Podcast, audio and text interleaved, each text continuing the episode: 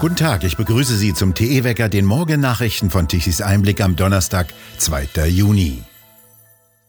Das Urteil war doch sehr eindeutig. Eine siebenköpfige Laienjury eines US-Gerichtes hat dem Schauspieler Johnny Depp einstimmig Recht gegeben und seine Ex-Frau Amber Heard schuldig gesprochen. Sie muss Depp 15 Millionen Dollar als Entschädigung bezahlen, während er ihr zwei Millionen Dollar rüberschieben muss. Heard hatte ihrem Ex-Mann häusliche Gewalt vorgeworfen. Verleumdung warf Depp seinerseits vor und beschuldigte sie, gewalttätig geworden zu sein. Das waren wohl die Rollen ihres Lebens in dieser sechswöchigen Reality-TV-Show in einem US-Gerichtssaal, die live im Fernsehen und auf YouTube übertragen wurden.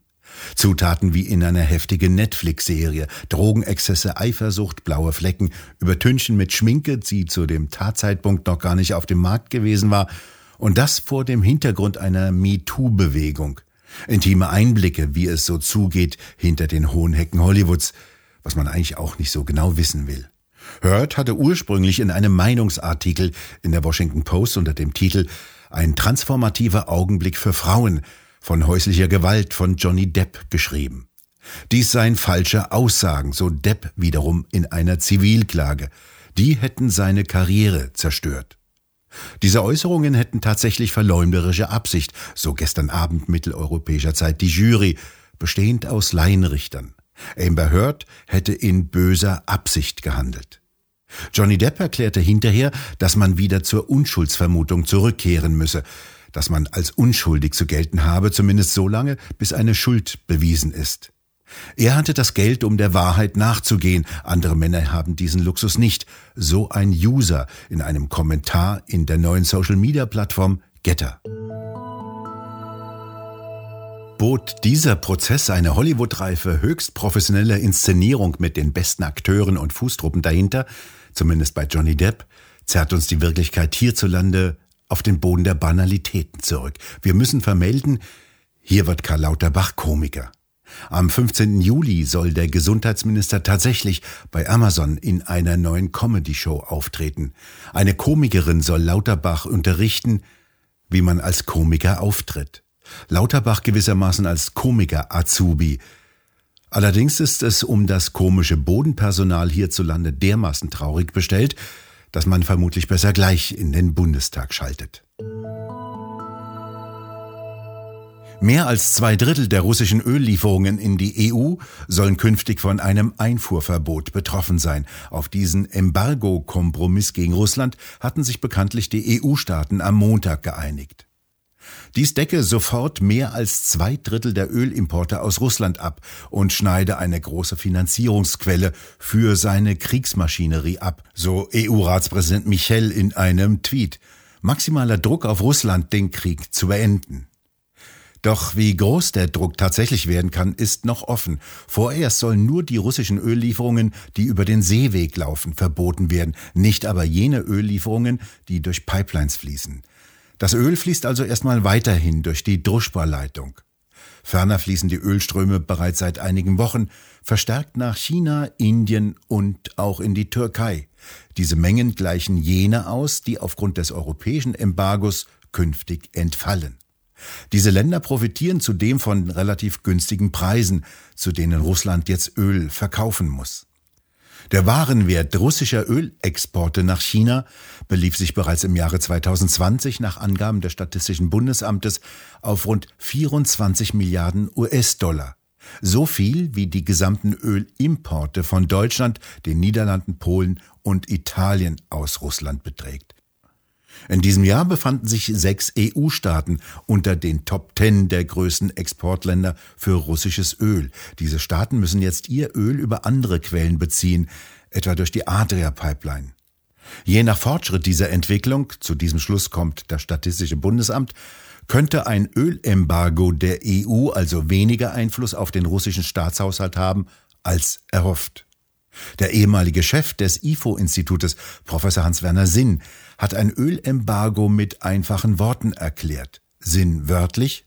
Ein Öl- und Gasembargo würde den Russen einen Teil ihrer Einnahmen nehmen, doch ebenfalls bedeuten, dass sie lieber an China und Indien und über sie an den Rest der Welt verkaufen. Wenn der Eimer mehrere Löcher hat, nützt es nichts, eines davon zu stopfen, so sinnwörtlich. Die Vereinigung der bayerischen Wirtschaft hat sich auf eine Pressekonferenz in Passau sehr kritisch zu einem Gasembargo gegen Russland geäußert. Alleine in Niederbayern könnten mehrere Zehntausend Menschen ihren Arbeitsplatz verlieren. Das Embargo würde uns mehr schaden als Russland, so Thomas Pröckel, der Vorstandsvorsitzende der Bezirksgruppe Niederbayern. Laut Pröckel bestehe die Gefahr, dass man durch die Schwächung der Wirtschaft in eine Rezension rutschen könne. Erdgas sei in großen Teilen kurzfristig unersetzbar, Alternativen bräuchten Zeit. Bayern sei wegen seiner hohen Industriedichte besonders durch das Embargo gefährdet.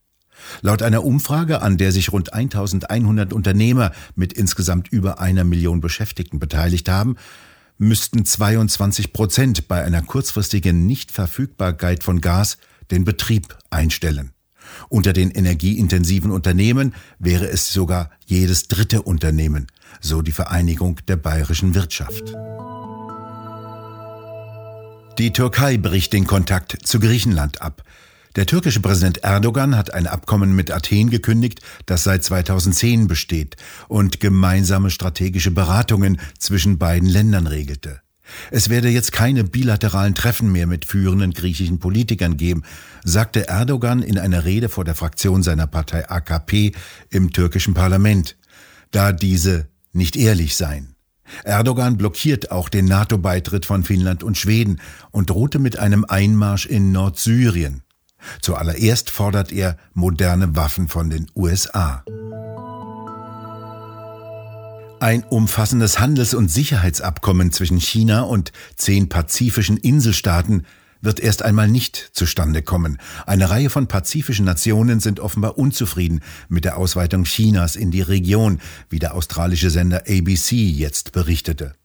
Der mikronesische Präsident habe Chinas Pläne kritisiert und davor gewarnt, dass sie einen kalten Krieg auslösen könnten.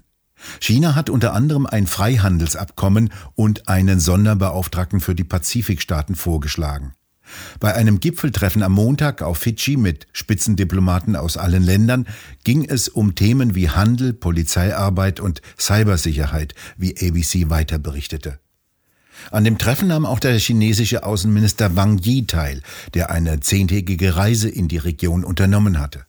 Die wurde als Zeichen für den sich verschärfenden Wettbewerb Pekings mit den USA und Australien um den Einfluss in der Region gewertet. Fidschi unterzeichnete drei Wirtschaftspakte mit China. Auch Samoa habe ein Abkommen über eine engere Zusammenarbeit unterzeichnet, unter anderem bei Infrastrukturprojekten. Fidschi hatte sich gleichzeitig bereits in der vergangenen Woche als erster pazifischer Inselstaat den USA in einer weitreichenden Wirtschaftsinitiative angeschlossen.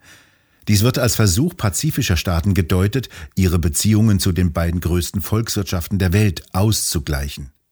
Das Gipfeltreffen vom Montag demonstriere nach Berichten Pekings Drang nach mehr Einfluss in der Region im Pazifik, die traditionell von Australien und den USA dominiert wird. Chinas Vorstoß begann mit den Salomonen, die im April ein Sicherheitsabkommen unterzeichneten. Dies wurde am vergangenen Wochenende durch ein weiteres Abkommen in den Bereichen Luftfahrt, Tourismus und Wirtschaft ergänzt.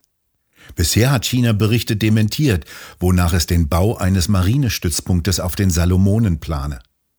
Dennoch haben diese Schritte in Australien die Alarmglocken läuten lassen.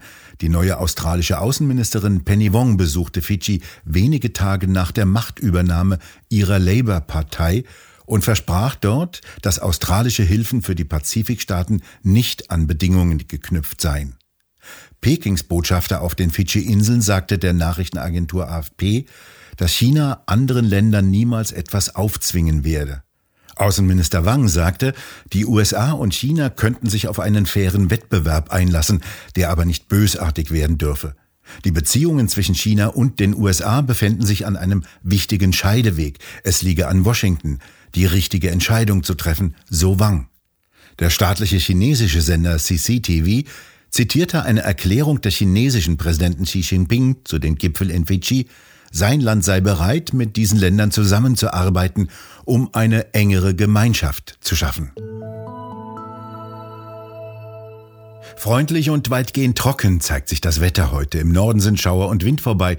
Die Temperaturen erreichen jedoch nur frische 17 Grad. Im Süden wird es deutlich wärmer. In Freiburg im Breisgau können es sogar bis 26 Grad werden. Zum Wochenende werden dann warme und feuchte und damit sehr labile Luftmassen erwartet, die heftige Schauer und Gewitter bringen können.